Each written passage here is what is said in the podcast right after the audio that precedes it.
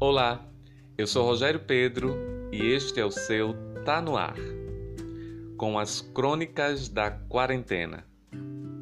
Fique em casa. Imperativo impessoal coletivo.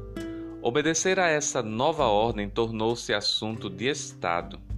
Na iminência da gravidade, na luta contra um ser invisível que começou a invadir nossa casa sem permissão.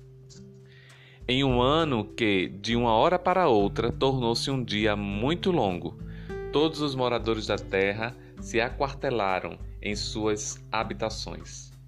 Estar era o verbo mais aceito para a relação que tínhamos com nossa casa, pois assim o era. Quando saímos cedinho e voltávamos tarde, num corre-corre desenfreado atrás da sobrevivência que não permitia que, ao menos, desfrutássemos daquele espaço conquistado, o lar. A nova rotina passou a ser a convivência com a casa, com o lar. Passar dias a fios convivendo com pessoas que apenas mantínhamos uma relação estável o lar estava ali, esperando para ser desbravado, com pessoas e lugares, sala, cozinha, banheiro, quarto, que achávamos conhecer. Dias para voltar, achar a resposta certa, o lugar certo, para encontrar-se com a verdade ou a mentira, com a realidade ou com a ilusão, com a necessidade desnecessária ou com a fragilidade encontrada em meio à solidão.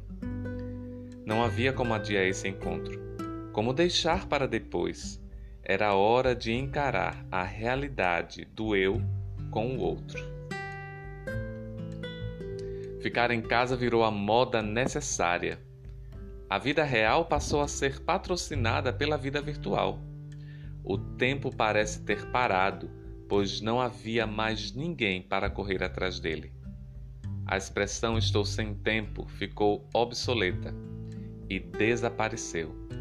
A casa voltou a ser o lar, onde todos voltaram a se encontrar com o seu próprio eu.